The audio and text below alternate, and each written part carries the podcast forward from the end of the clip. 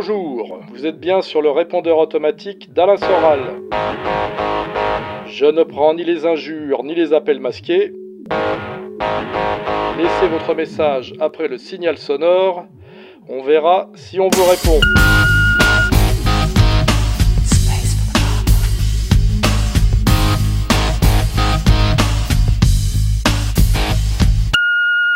Oui, bonjour Monsieur Soral.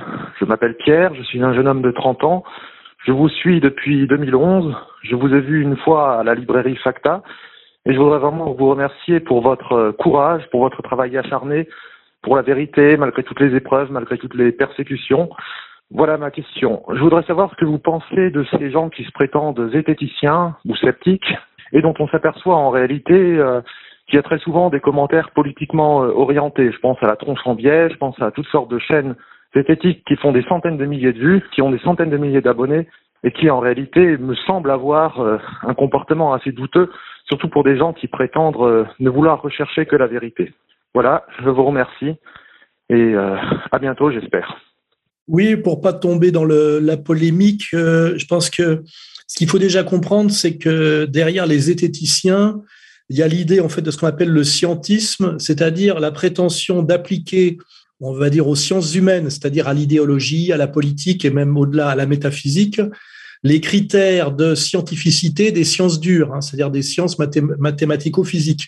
Hein, ça renvoie à Karl Popper, à Russell, euh, avec ce, critère de, de l'irréfutabilité, c'est-à-dire que une idéologie, euh, pour pouvoir être euh, discutée scientifiquement, doit être réfutable. En fait, c'est des critères qui n'ont aucun sens dans les sciences molles, dans l'idéologie. Ça passe par la sociologie, évidemment, qui a un pied de chaque côté, d'où son ambiguïté.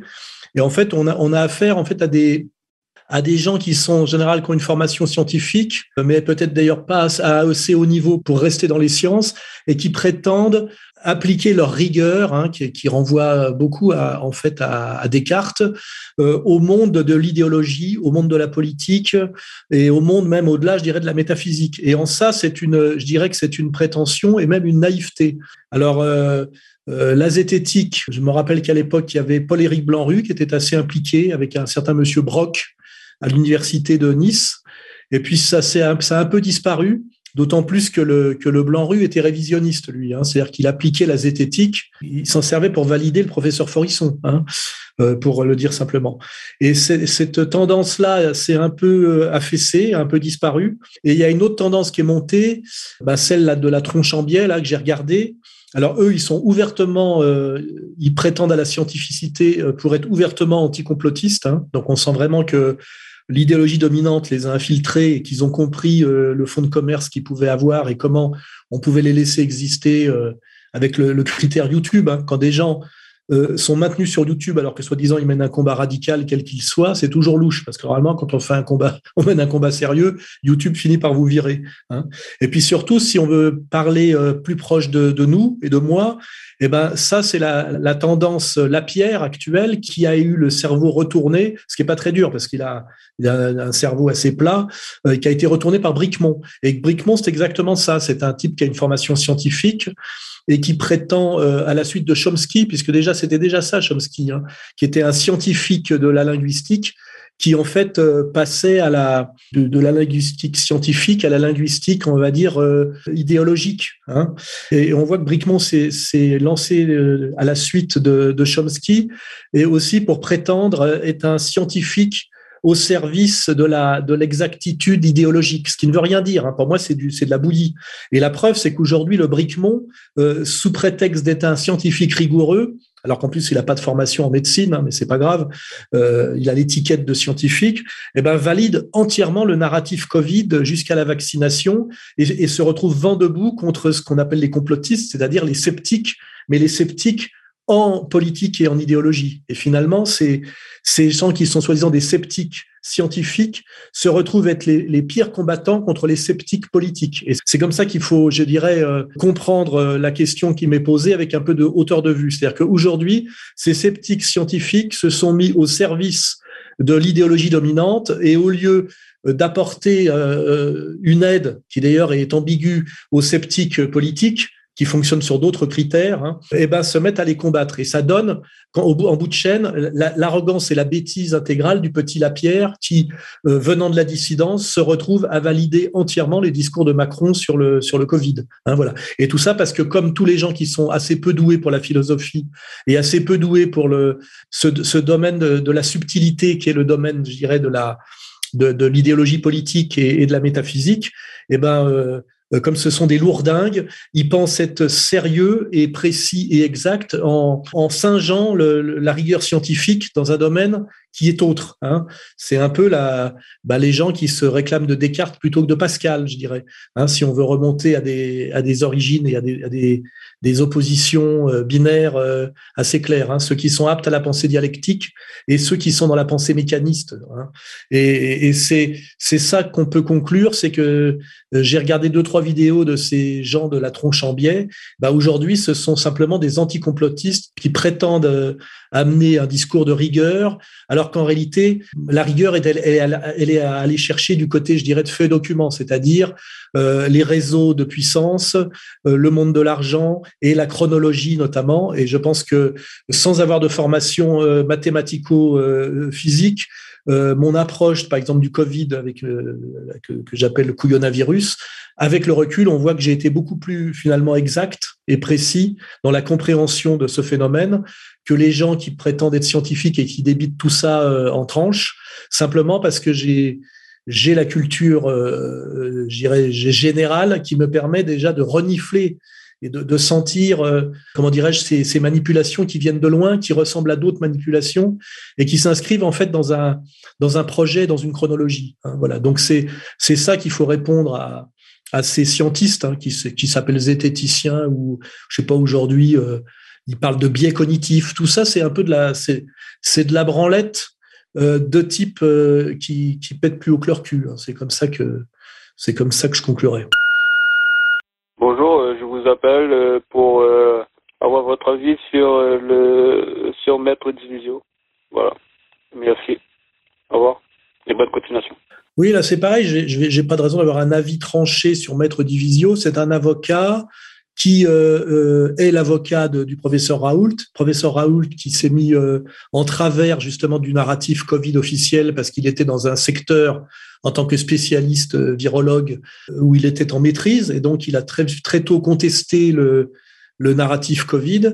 Et euh, en ça, bah, il est très respectable. D'ailleurs, je ne sais pas ce qu'en dit la tronche en biais. Hein. Ça m'intéresserait de voir comment il, traite le professeur Raoult, qui est quand même sur leur terrain de, précision scientifique, d'exactitude scientifique, derrière, la, derrière d'ailleurs laquelle il se cache pour ne pas faire trop d'idéologie politique. C'est d'ailleurs ce que je pourrais lui reprocher. Euh, et Divisio s'est mis à son service, c'est son avocat officiel, et Divisio est devenu un peu l'avocat médiatique de la cause anti-pass sanitaire, anti-Covid, anti-vaccination. Donc de ce point de vue-là, bah, je, respecte. Après, je me dis bon, il est invité chez Hanouna, donc il est. Est-ce qu'il est dans l'opposition contrôlée? C'est difficile à dire. De toute façon, on est parfois dans l'opposition contrôlée à son insu et à son corps défendant. Hein. Donc, je, je pense que le, euh, je vois pas pourquoi j'attaquerais euh, euh, Divisio quand je vois tous les gens qui sont de l'autre côté et qui, qui tapinent pour le, le système et et ses, moyens de domination. Je pense que Divisio fait pas un mauvais boulot et euh, il en prend un peu plein la gueule d'ailleurs puisqu'il est menacé de sanctions voire même de radiation, ce qui est toujours bon signe hein, quand on quand on commence à attaquer euh, un avocat et qu'on le menace de radiation, c'est sans doute qui fait qui fait euh, qui fait un bon travail. Donc, j'ai rien à dire de spécial sur Divisio et je lui souhaite bon courage. Et puis après, si je veux être un peu taquin, bah, j'aimerais qu'il aille encore un peu plus loin et qu'il aille jusqu'au bout. Voilà, c'est ce que c'est à chaque fois ce que je réponds moi. À, ce genre de personnage, c'est vous n'allez pas jusqu'au bout parce que vous pensez que c'est stratégique de ne pas aller jusqu'au bout. Et en réalité, vous êtes sanctionné de la même façon que si vous y allez jusqu'au bout. Donc finalement, est-ce que c'est pas plus stratégique d'aller jusqu'au bout, sachant que quand on fait que la moitié du chemin, on est puni de la même façon que si on le fait en entier? Voilà. Oui, bonsoir Alain Soral. Euh, je passe euh, tout ce qui est félicitations et euh, en tout cas voilà, je vois que ça bosse. Euh, j'avais une question. Euh, je suis surveillant pion, comme on dit plus vulgairement, dans un établissement. Et j'ai feuilleté un, un livre d'histoire géo, euh, notamment l'année dernière, donc 2020-2021, Et j'ai vu votre faciès barré en disant que cette personne était dangereuse. Donc sur un livre d'histoire géo en disant que il ne fallait absolument pas. Voilà, je voulais savoir ce que vous en pensiez euh, et est-ce que c'était euh, quand même finalement gratifiant pour vous de vous retrouver dans des manuels scolaires. À bientôt, bon boulot. Oui, ben là encore, ça touche au même sujet. Quand on comprend qu'il n'y a pas de, scientificité de l'histoire comme il y a de la une scientificité des, des, maths physiques, on comprend que l'histoire est entièrement euh, empreinte d'idéologie. Déjà simplement par la simple question du point de vue. Hein. quand on voit la guerre de 14 du point de vue allemand, euh, on peut pas en conclure la même chose que du point de vue français. Et c'est des différences radicales, les différences de point de vue. Il n'y a pas de, il n'y a pas tellement de, de, de synthèse euh, à opérer. Bah, un, livre d'histoire géo, c'est, euh, comment dirais-je, un moyen pour le pouvoir de faire passer aux enfants ce qu'on appelle l'idéologie dominante, hein, c'est-à-dire c'est l'effet Fernand Nathan. Et donc, compte tenu de cette compréhension-là, il me semble à la fois assez logique et flatteur de me retrouver euh, euh, flatteur de me retrouver cité dans le, manuel. Ça prouve que je fais quelque, que j'existe historiquement, hein, c'est la preuve que j'existe historiquement. Et puis euh, logique puisqu'effectivement je suis rangé du côté des méchants. puisque je combats l'idéologie dominante, et donc je suis validé par le, par le système comme un combattant suffisamment important euh, pour être, euh, euh, comment dirais-je, montré du doigt dans un manuel scolaire. J'avais déjà vu l'illustration puisque moi j'ai j'ai accès aux livres scolaires par par, par ma fille, hein, et je m'étais amusé de voir que j'avais, c'était pas ma photo, mais une caricature évidemment, hein, parce que j'aurais pas droit à une jolie photo. Moi qui suis pourtant beau gosse, je vois, c'est chaque fois qu'on met une photo de moi, on se débrouille pour que je sois affreux, et puis ou alors une caricature qui d'ailleurs me ressemble rarement, parce que les caricaturistes sont assez mauvais, puis en même temps, je suis assez difficile à caricaturer parce que j'ai euh, des traits assez réguliers. voilà. Hein. donc, euh, donc oui, bah, ça fait partie du jeu et c'est pas du tout choquant ni incompréhensible quand on justement on, on comprend bien ce que c'est que cette catégorie spécifique qui est la catégorie, on va dire, de, de l'économie politique hein, et qui n'a rien à voir avec euh, le monde de l'exactitude scientifique. Salut Alain, encore toutes mes félicitations pour ton courage. Euh, je voudrais avoir ton avis sur euh, un terme qu'on trouve souvent sur les sites identitaires, c'est le terme pan, putain nègre. Ça correspond à peu près à ce qu'à notre époque on a appelé les BMW. Voilà, je voudrais euh, ton avis sur ce terme, ce que tu en penses. Bon courage.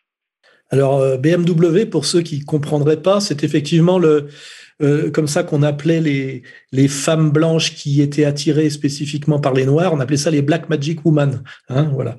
Alors il y a, y a deux manières de, de réagir à ça.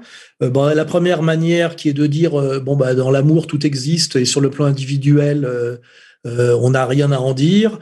Et puis après, il y a aussi l'imprégnation de, de d'une certaine idéologie, l'idéologie de l'époque, qui consiste quand même globalement à inférioriser le, petit blanc, qui pour, à qui pourtant on doit toute la civilisation euh, actuelle, au, moins au sens technique, hein, et puis à magnifier euh, le noir, euh, quitte à l'essentialiser en, en, le parant de, tas de vertus, justement des de vertus antimodernes, Hein, c'est-à-dire une fraîcheur animale, une virilité animale, le don pour la danse et le sport, le don pour la musique et la musique rythmée, donc la musique, la musique moderne.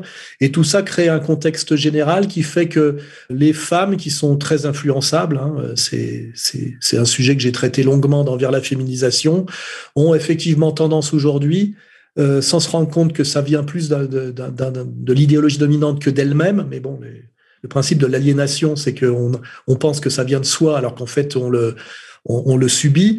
Et eh ben, euh, ça produit cette chose qu'on constate en ce moment, c'est que le, jeune homme blanc est, beaucoup euh, dévalorisé, euh, responsable de tout, hein, de la pollution même, des guerres, du, du, machisme, ce qui est quand même assez assez drôle quand on connaît comment dire, les rapports hommes-femmes du monde, du monde africain et du monde noir.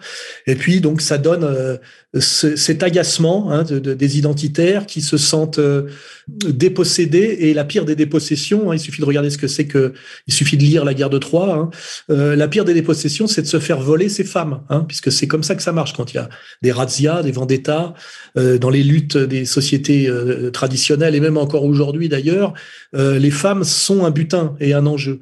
Donc aujourd'hui, les, les, identitaires en souffrance, Hein, euh, puisqu'il faut être en souffrance pour se sentir identitaire, sinon la, question ne se poserait pas, euh, sont très agacés et donc très et très agressifs envers les femmes qui, qui blanches, qui préfèrent les noirs à comment dirais-je à leur à leur conjoint leur conjoint naturel. Donc, bah, euh, c'est pas très joli de voir écrit euh, putain nègre euh, sur Internet, mais il faut analyser le phénomène, un phénomène de souffrance, de frustration, de sentiment de dépossession, de sentiment d'injustice, surtout quand on, on entend des féministes cracher sur le l'homme blanc qui a quand même, et surtout le français qui a, inventé tout, tout le, rapport, le, rapport courtois à la femme. Hein. Il faut lire Denis de Rougemont et qui pardonne, excuse en fait des comportements suffit de regarder les clips de rap qui sont ouvertement misogynes, hein, ou, euh, ou je dirais euh, dans, une acception euh, ultra traditionnelle, pour ne pas dire primitive, des rapports de sexe. Et, c'est vrai que tout ça est un peu agaçant euh, déprimant selon les selon l'endroit et la condition dans laquelle on se trouve et qui peut excuser que certains emploient ce je sais pas comment on appelle ça un acronyme euh, de panne voilà hein. donc euh, c'est c'est le, la marque je dirais d'une souffrance d'une souffrance compréhensible et relativement légitime. Voilà je le dirais comme ça. Bonjour Alain Soral que la paix soit sur vous euh, je me permets de vous poser cette question. En ce moment, on voit Éric Zemmour un petit peu partout. On voit l'émergence, bon, l'émergence est relative, mais de certains médias dits indépendants, notamment, je pense à euh, Livre Noir, Thinkerview, qui se réclament d'une indépendance, euh, qui se targuent d'inviter de ne dépendre de personne et d'inviter un petit peu des infréquentables, mais je ne vous vois jamais, ni vous ni Dieu donné. Est-ce que vous pouvez nous faire un petit retour sur ce que vous pensez de ce genre de médias? Je vous souhaite une bonne continuation, amis au Savoyard, et prenez soin de vous et que la paix soit sur vous. Au revoir. Oui, bah, je crois que si on fréquente égalité et réconciliation, euh, on comprend un peu ce qui se joue en ce moment. Là, on a parlé tout à l'heure de panne, là, on peut parler de page. Hein. Euh, ce qu'il faut quand même comprendre pour relativiser tout ça, c'est que c'est un phénomène de jeunes. Hein. Euh, les, les, gens qui marchent derrière Zemmour en ce moment avec le livre noir, c'est des gamins euh, des gamins de la bourgeoisie de droite qui, effectivement, comme la catégorie dont on parlait avant, là, des, identitaires, ont été beaucoup euh, humiliés par l'idéologie gauchiste, hein, qui est quand même dominante depuis 68 et, euh, et qui est euh, oui qui est massive et, grossière comme tout ce qui devient massif. Et on voit bien que euh, Zemmour, qui dit à peu près la même chose que moi quand il dit des choses sérieuses, eh ben il comment dirais-je, il redonne une fierté à ces, tous ces petits blancs humiliés par l'idéologie dominante gauchiste, hein, qui consiste, qui est toujours une espèce de, de racisme inversé. Hein. C'est comme ça que qu'on pourrait euh, qu'on pourrait critiquer toute cette idéologie que ça parle des noirs, euh, euh, du tiers monde, de la délinquance. C'est toujours c'est toujours un espèce d'antiracisme qui est en fait un racisme inversé. Et il est évident que tout ça, ce sont les mouvements de jeunes politiques qui sont aussi des gauchistes inversés parce qu'ils ont la même, même absence de profondeur, le même simplisme euh, qui marche en ce moment derrière Zemmour. Et je pense qu'il faut pas trop rêver. Hein, si euh, il y a un côté euh, effet de surface et effet de mode, hein. je ne pense pas que Zemmour ait les moyens de dépasser, je dirais, les 15% quoi, au niveau de au niveau de, de sa résonance euh, sur la sur la le peuple de France. Hein. Mais c'est c'est il y a un côté compréhensible et en même temps agaçant de voir que ces ces petits blancs de la petite et moyenne bourgeoisie française qui se sentent euh, marginalisés dans leur propre pays par une idéologie dominante gauchiste pilotée euh, par une certaine communauté. Ça, c'est, on a fait tout le travail pour le démontrer. Finalement, aujourd'hui, euh, par manque d'intelligence ou manque de courage et manque de virilité, je dirais, se range derrière Zemmour, qui est quand même tout le contraire euh, au sens profond de ce que devrait être, un, je dirais, un mal alpha euh, représentant, représentant dignement l'identitaire français tel qu'il se fantasme sur les réseaux sociaux. Quoi. Donc il y a un vrai, il y a un vrai côté à la fois triste et comique de voir que cet appel au sursaut euh, identitaire euh, du, petit blanc fier de son histoire euh, européenne. finalement, quand on, quand on voit le champion qui se sont choisis ou qu'on leur a imposé, eh ben on n'a on, pas quelqu'un qui ressemble à Éric Tabarly, au Grand Condé ou à Duguesclin. On a Éric Zemmour, c'est-à-dire un petit maghrébin de confession juive qui ressemble à Gargamel. Hein, il faut le, ça, crève les yeux.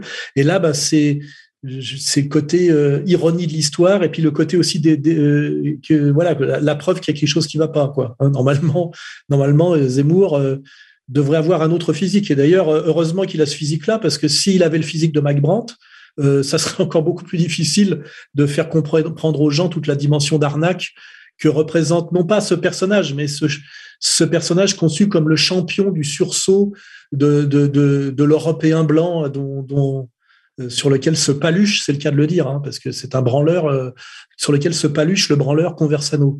Je pense que je ne peux pas finir euh, autrement que par cette apothéose. Bonjour Alain Soral, merci pour tout votre travail. En mars 2020, dans un des bonus de Coronavirus numéro 1, vous parliez du film La chose de Carpenter, The Thing de Carpenter, en disant que peut-être un jour vous en feriez une étude pas une étude, mais une explication un peu plus approfondie, puisque euh, vous en avez une analyse euh, particulière. Alors euh, merci parce que grâce à vous, je, me suis refait l'intégrale de Carpenter, c'était passionnant. Et ben, je serais curieux, si, si vous le voulez bien, de d'entendre votre explication de The Thing de. Ben, il faut, se, faut voir le film. Ce qu'il faudrait, c'est que je le commente avec des arrêts sur image. En réalité, au début du film, on voit euh, je ne sais pas si c'est un chien ou un loup, on va dire un chien-loup qui court euh, sur la glace, euh, poursuivi par des gens qu'on n'identifie pas et allant vers un autre groupe de gens. Hein. Donc c'est la symbolique est très, forte. Et en fait, le, groupe vers lequel le chien court voit un pauvre animal pourchassé par des, gens qui lui sont hostiles et donc d'instinct recueille en fait ce, pauvre animal traqué le recueil en pensant que c'est ça la, c'est ça le, bien à accomplir. Et puis, tout le film euh, nous démontre euh, deux choses. Un, c'est que cet animal, en réalité, est capable de se métamorphoser à volonté en n'importe quel autre personnage dans le but de créer de la tension et de la violence intracommunautaire. Hein, c'est-à-dire euh, euh, le diviser pour régner. C'est son don est basé totalement là-dessus. Hein, il, il, se transforme pour créer de la tension et, pousser d'ailleurs les, les, êtres de la communauté qui l'ont accueilli euh, à se exterminer les uns les autres. Donc ça, c'est quand même très fort. Et on comprend à la fin du film qu'en réalité, si les, les, les, étrangers le poursuivaient pour essayer de l'assassiner, c'était euh, en fait pour protéger la communauté vers laquelle ils couraient, parce que eux-mêmes avaient déjà subi euh, cette, euh, ce système de domination par le divisé pour régner et en avaient presque miraculeusement réchappé, et voulaient essayer de faire en sorte, en abattant cette cette bête mauvaise et qui se faisait passer pour une victime, eh ben en l'abattant, ils voulaient en fait protéger la communauté vers lequel cette bête se dirigeait. Alors pour les gens qui penseraient que je suis complotiste et paranoïaque, il y a un deuxième film qui vient corroborer cette analyse de ce, ce film de Carpenter, c'est Invasion Los Angeles, qui raconte à peu près la même chose puisque en fait on a deux braves gars qui sont comme par hasard un noir et un hispanique prolétaire qui se rendent compte que quand on met des lunettes spéciales, on ne voit plus l'état, mais l'état profond. Hein, ça serait ça l'idée. Et que c'était ça profond. Alors à l'époque, les critiques ont dit que ça critiquait la société euh, ultralibérale ou néolibérale de Reagan. Hein. je vous garantis que quand vous additionnez euh, chez Carpenter, Invasion Los Angeles et The Thing, sachant que Carpenter est un, cinéaste marginal qui n'a fait que de la série B et qui est un marginal d'Hollywood, et que son acteur préféré fétiche est Kurt Russell, qui a une, réputation d'extrême droite, eh ben on se dit que peut-être que Carpenter est un sacré malin et qu'il a fait passer un message sacrément subtil et, sacrément courageux, je dirais. Donc je le dis, euh, le film le plus intelligent euh, à regarder, sachant par exemple que le, le Juif sus est un film interdit, eh ben si vous pouvez pas revoir le, Juif sus, vous pouvez voir The Thing de John Carpenter et vous verrez que vous avez vu à peu près le même film. oui, bonjour Monsieur Soral. Alors j'ai une question fiction, on va dire. Alors imaginons que vous deveniez président euh, de notre pays en 2022. Ouais, c'est toujours bon de rêver. Alors en fait, je voudrais savoir à qui vous donnerez les postes clés du gouvernement parmi les personnages euh, actuels du poste politique qui pourraient euh, être au, moins partiellement sur votre ligne. Alors serez-vous prêt à utiliser leurs compétences malgré vos différences, comme par exemple, et, ce n'est qu'un exemple, hein, il ne s'agit pas de débattre euh, sur les personnages, d'un par exemple d'un Asselineau aux finances ou d'un Philippe aux affaires sociales ou à la tête d'un hypothétique ministère du Frexit. Quoi. Voilà. Ou encore, qui serait votre Premier ministre? Voilà. En vous remerciant d'avance et je vous salue respectueusement. À bientôt. Bon, bah déjà, avant de répondre, je veux préciser que n'étant pas démocrate, euh, je ne pense pas que rien ne puisse se gagner dans nos sociétés euh, telles qu'elles sont organisées par les urnes. Je pense que c'est fait pour que rien ne puisse se passer. Hein. Euh, mais une fois ce préambule accepté, si j'arrivais au pouvoir, je crois que moi, je n'ai aucun état d'âme, aucun ressentiment pour les gens qui sont à la fois proches de moi et comme les gens qui sont proches de moi en général qui peuvent m'être très hostiles puisque en fait c'est les plus grandes haines sont dans les familles, comme on dit. Et donc, si je prenais le pouvoir, je serais tout à fait, euh, comment dirais-je, je trouverais tout à fait normal de, de, de, de prendre euh, dans mon gouvernement justement les, euh, les, les, les, personnages dont vous avez parlé, puisqu'ils ce sont des souverainistes, hein, c'est-à-dire aussi bien Philippot que Asselineau, chacun à leur poste. Et j'insiste bien souverainiste. Et là, je vais en profiter pour faire un petit distinguo. Je, j'oppose assez violemment aujourd'hui les souverainistes aux, aux identitaires. Je pense que les identitaires sont là pour cacher qu'ils n'ont pas les moyens ni l'envie d'être souverainistes. C'est-à-dire que plus on est dans l'esthétique de, comment dirais-je de la souveraineté, moins en fait on est dans la réalité de la souveraineté. Et la réalité de la souveraineté, elle est économico-politique.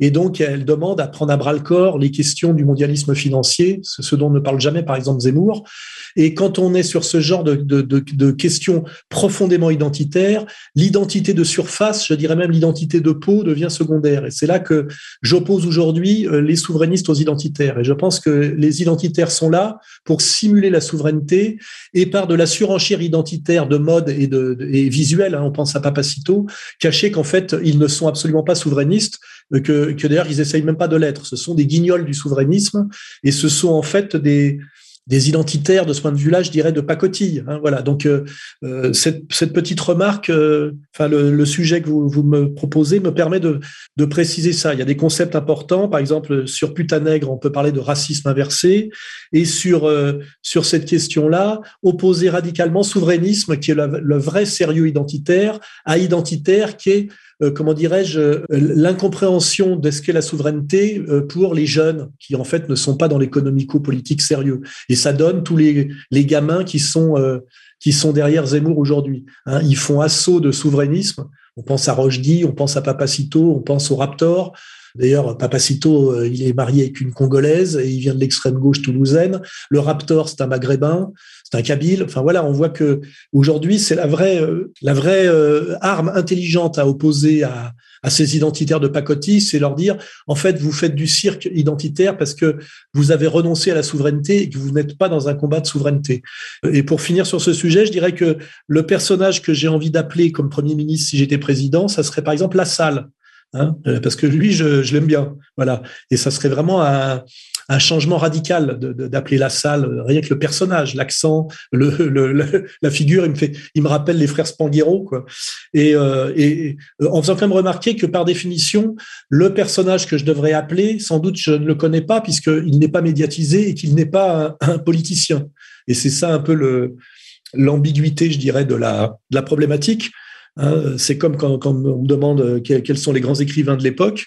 Je dis ben, sans doute que le plus grand écrivain de, ma génération, je ne le connais pas parce que c'est un peu comme John Kennedy Toole. Il n'a pas été édité parce qu'il était trop bon et qu'on on le découvrira dans 30 ans, par exemple. On peut dire la même chose pour pas mal d'artistes aussi, hein, que c'est ont souvent d'ailleurs des, des revanches et des victoires posthumes. Si à l'époque de la de, de, la vie de Van Gogh, on disait quel est le grand peintre d'avenir, le grand visionnaire, le grand génie de la peinture contemporaine, personne à part trois quatre quatre initiés parisiens n'auraient pu dire Van Gogh. Hein. il était strictement inconnu. Il a fallu attendre des années après sa mort pour comprendre que c'est sans doute le peintre le plus important de son époque.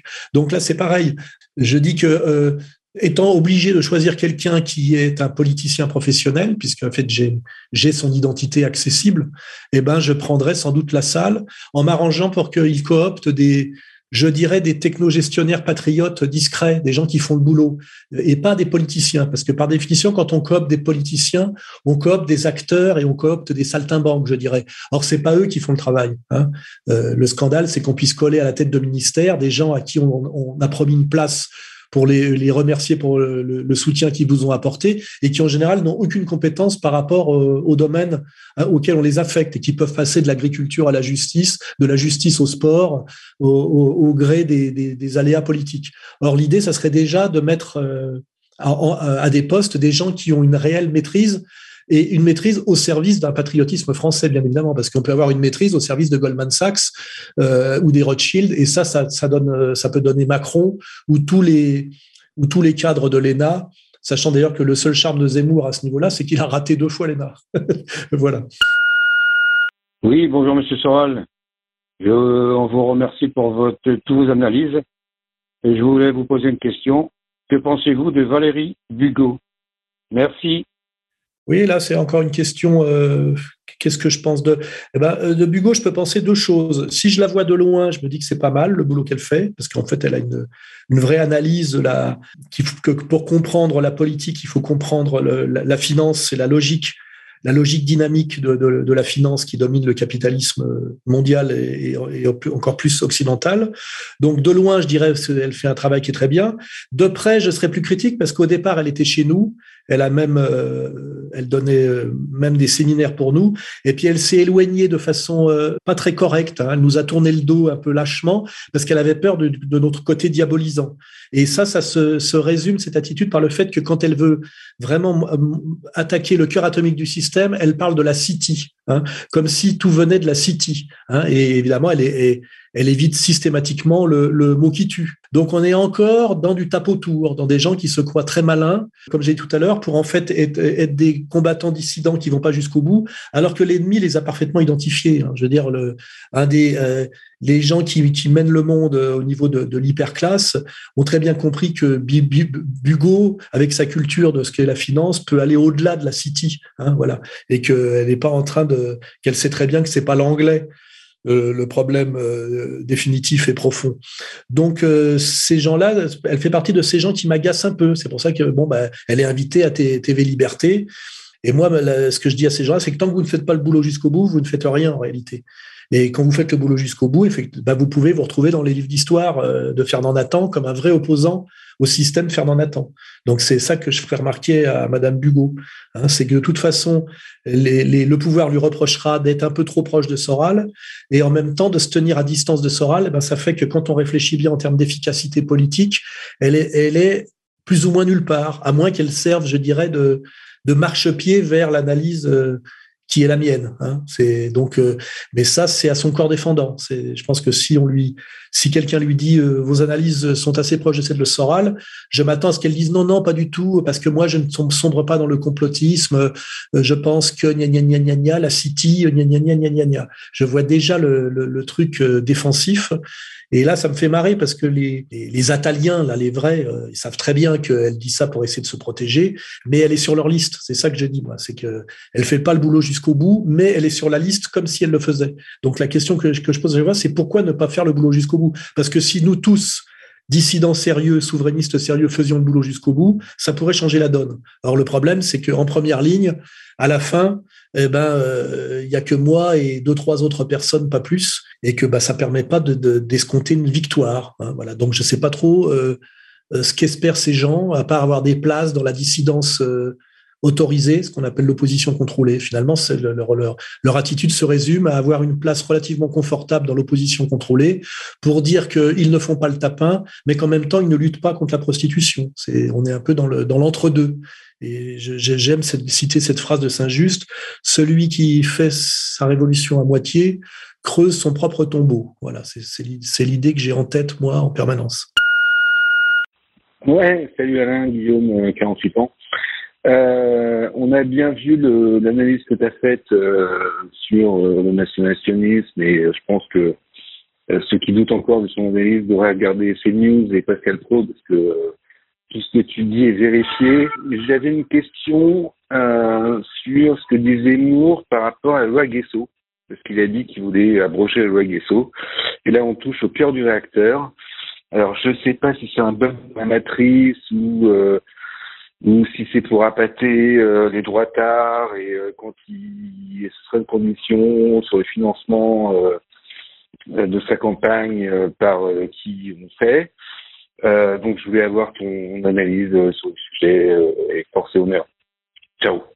Alors, ça va nous permettre d'aborder une question très intéressante, qui d'ailleurs on a, à laquelle on répond, on répondra plus largement dans le prochain Kiki que je fais avec Xavier Poussard.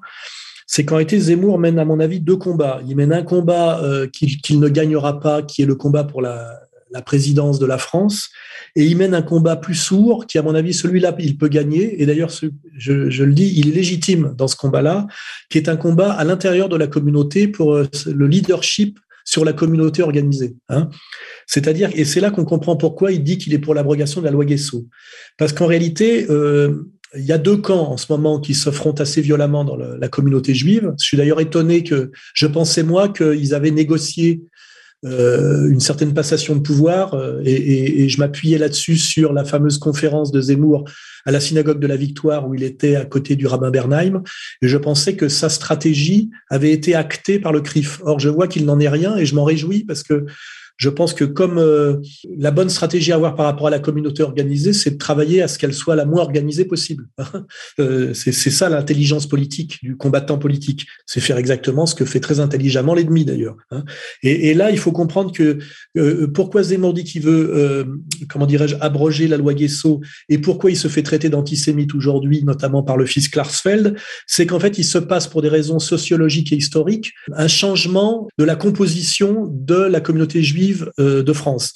Il faut comprendre que euh, la communauté juive de France, euh, jusqu'à il y a quelques années, était composée majoritairement d'Ashkénazes, c'est-à-dire de juifs qui venant plutôt d'Europe centrale et dont le marqueur affectif et aussi le moyen de domination symbolique était la Shoah.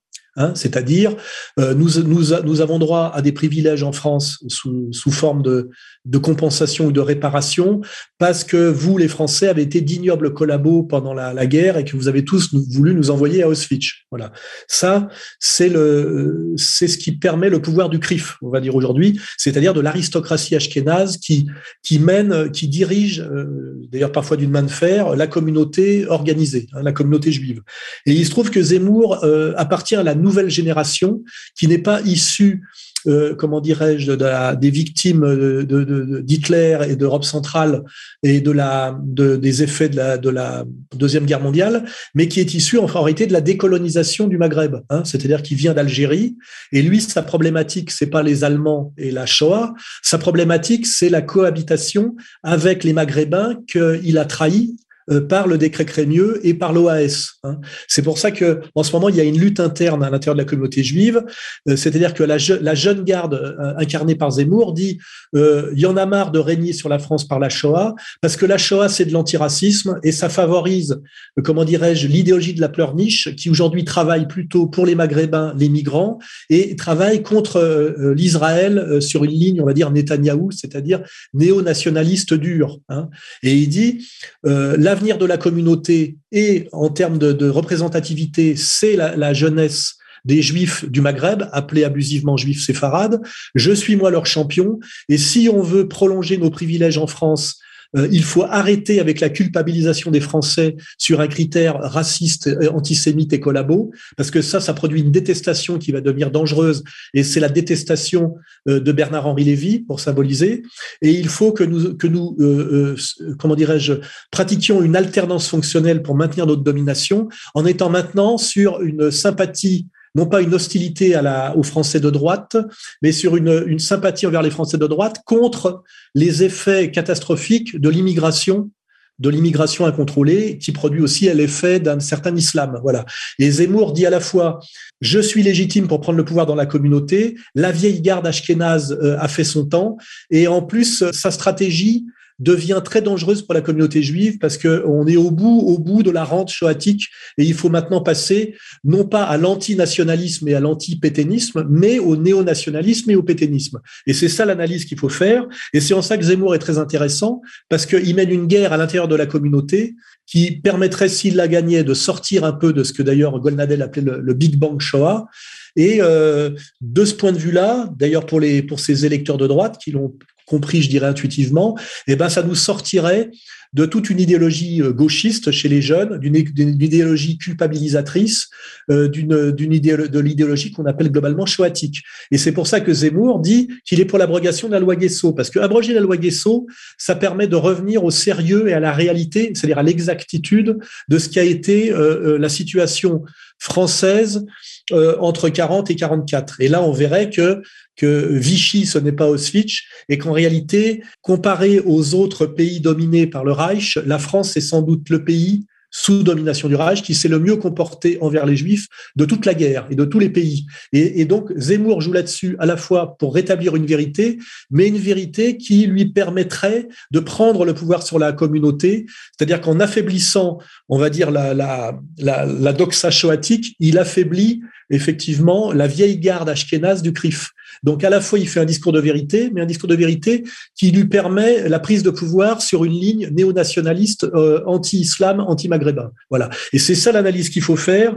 Et c'est pour ça que Zemmour a intérêt à abroger la loi Guesso ou à le dire. En fait, il y a, une dimension intéressée. Hein, voilà. Alors les, gens de droite peuvent dire ah ben, c'est un discours de vérité, un discours de respect pour la France qui a souffert et, un discours de rétablissement de la vérité par rapport à, Shoah et au chagrin et à la pitié, hein, qui étaient deux manières d'enfoncer, après la mort de De Gaulle, les Français dans la culpabilité. Donc il y a ce, discours de vérité qui est à respecter chez Zemmour, et puis aussi, de manière plus stratégique, le fait qu'en affaiblissant l'idéologie shoatique en prétendant laisser autoriser à nouveau les historiens à faire un travail d'exactitude sur l'époque, eh ben il renforce sa ligne à lui, qui est la ligne de la majorité finalement statistique aujourd'hui de la communauté juive, qui n'est non plus ashkénaze russo-polonaise, mais séfarade. Bien, en fait, c'est juif du Maghreb. Hein, c'est abusif de dire séfarade, mais on va le dire quand même parce que c'est c'est le mot euh, le mot courant, euh, c'est-à-dire la majorité séfarade euh, originaire du Maghreb, pour qui le problème n'est pas Hitler, mais pour qui le problème est l'islam radical. Voilà. Et là, je pense que vraiment, je vous ai posé le, problème comme aucun analyste n'a été capable de le faire pour l'instant, euh, soit par bêtise, soit par soumission, soit par intérêt à court terme.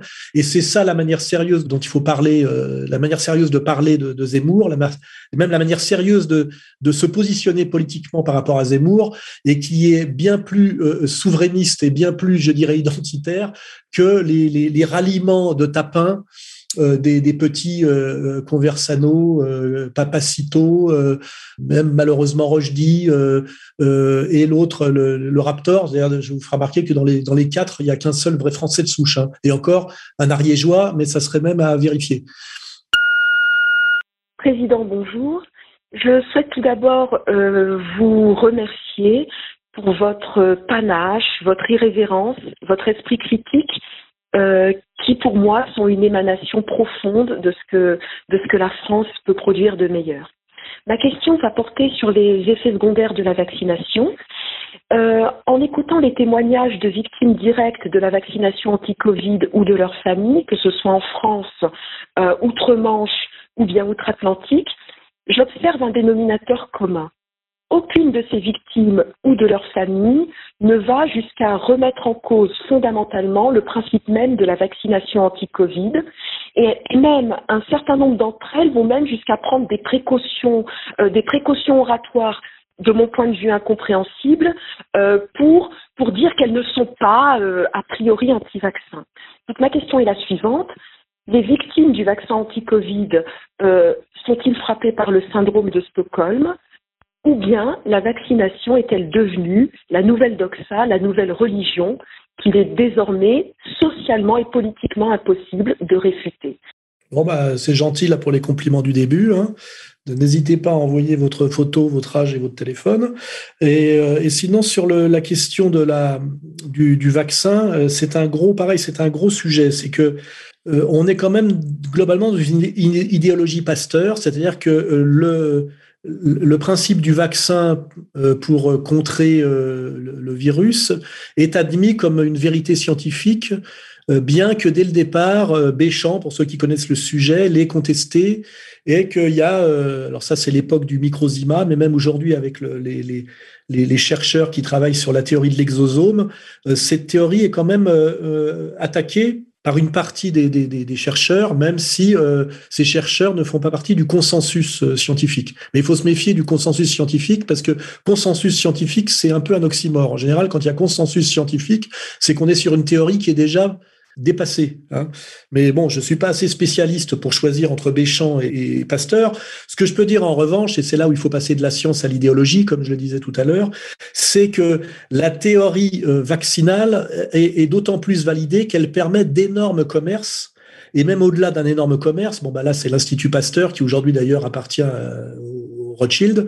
Euh, il y a aussi le moyen par la vaccination du contrôle des populations. Hein. et on a vu euh, comment euh, Bill Gates euh, tient à tout prix à vacciner les populations africaines pour leur bien. Voilà. Donc, les gens, même s'ils se rendent compte de deux choses.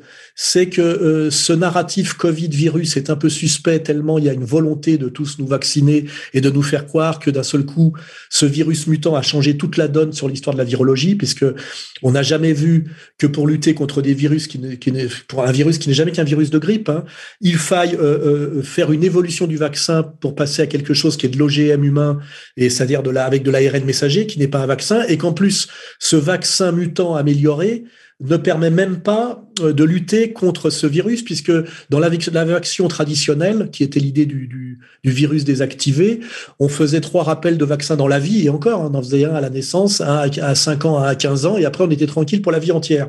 Là, on nous parle de comment dirais-je, de nouvelles doses pratiquement toutes les trois mois. Donc non seulement on est sur un vaccin mutant qui n'est plus un vaccin, mais qui en plus est totalement inefficace, ce qui impliquerait que le virus auquel on a, on a affaire est un virus mutant lui aussi, euh, de totalement inconnu. Et c'est pour ça que la théorie de la, de du gain de fonction est totalement valable, parce que pour que ce virus, s'il existe, soit aussi vicieux, il faut qu'il ait été, comme l'a dit le, le, le professeur Montagnier, qu'il ait été bricolé et transformé dans un but justement de le rendre plus vicieux qu'un virus de grippe traditionnel. Hein, voilà. Donc on a à la fois des gens qui se qui luttent contre quelque chose qu'ils ressentent comme suspect, notamment par la résistance de Raoult, le fait qu'on découvre par les statistiques qu'il y a très peu de morts, finalement, ce virus soi-disant très dangereux euh, et très peu létal. On a encore confirmé avec l'occupation des lits d'hôpital, avec le recul sur un an, qu'on est à entre 2 et 5 d'occupation de lits, alors qu'on disait que ça avait fait exploser l'hôpital français. Donc, ils sont à la fois soupçonneux par rapport à tout ce narratif Covid euh, et ce cette espèce de dialectique euh, virus mutant, vaccin mutant, mais en même temps, ils n'ont pas, je dirais, la culture de remettre en cause la théorie vaccinale tout entière. Donc en fait, il, il, valide le, le, le, narratif Pasteur et en même temps, il trouve que là, ça va, euh, qu'on se sert de ça pour quelque chose qui est peut-être plus politique que médical et scientifique. Et je crois que là, euh, l'apport qu'on peut avoir, nous, et moi je l'ai déjà fait, c'est de dire intéressez-vous aux théories alternatives sur le virus, non pas forcément en remontant à Béchamp, puisque c'est, on prétend que c'est dépassé, c'était sa théorie du microzima, euh, bien qu'il y ait des tas d'aspects qui, reviennent sur la table aujourd'hui, mais justement sous la forme de la théorie de l'exosome. Et là, il y a des penseurs de très haut niveau qui sont d'ailleurs rarement liés au big pharma occidental, qui sont plutôt, qui viennent plutôt d'Inde ou de, régions qui sont peut-être moins sous la domination des grands groupes pharmaceutiques, qui font énormément de pognon avec le vaccin et avec le vaccin obligatoire, bien évidemment, je rappelle qu'on est passé de 3 à 11 vaccins obligatoires pour les enfants en France, hein, euh, entre ma jeunesse et la jeunesse de ma fille. Hein. Euh, donc, euh, le vrai travail à mener, c'est peut-être de reprendre tout le chantier entier de la théorie du virus et de, donc de la théorie du vaccin et de voir effectivement d'aller chercher du côté des théories alternatives et je pense spécifiquement à la théorie de l'exosome. Et pour dire, euh, euh, il y a pas le problème, c'est pas seulement que ce vaccin n'est pas vraiment un vaccin, mais de la thérapie génique, c'est qu'en plus la, théorie vaccinale, qui est de la de la mitridatisation, hein, c'est un truc assez simple et assez grossier, euh, et peut-être à, à, revoir de fond en comble. Et si elle a été autant validée scientifiquement, c'est aussi surtout parce qu'elle rapporte énormément d'argent et qu'elle permet, en plus du pognon, aujourd'hui on le voit, de pratiquer des manipulations politiques. Hein, voilà. Euh, et là, on est, je dirais, au cœur atomique du, du, du sujet.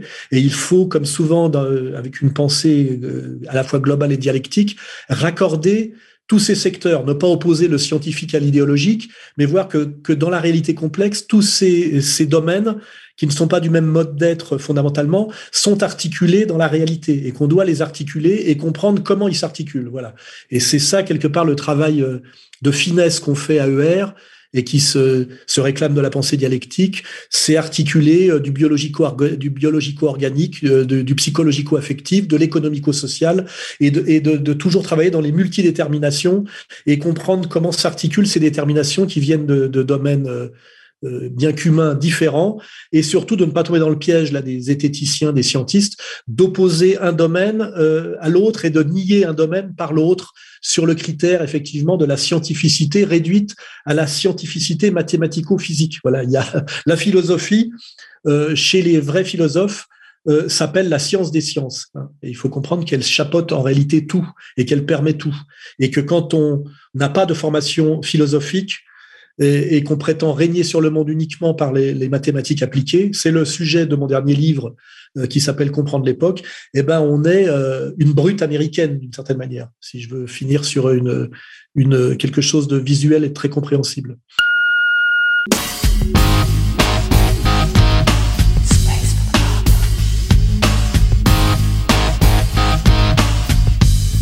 Si vous souhaitez poser d'autres questions à Alain Soral ou lui répondre, appelez au 0899 25 22 66. 0899 25 22 66.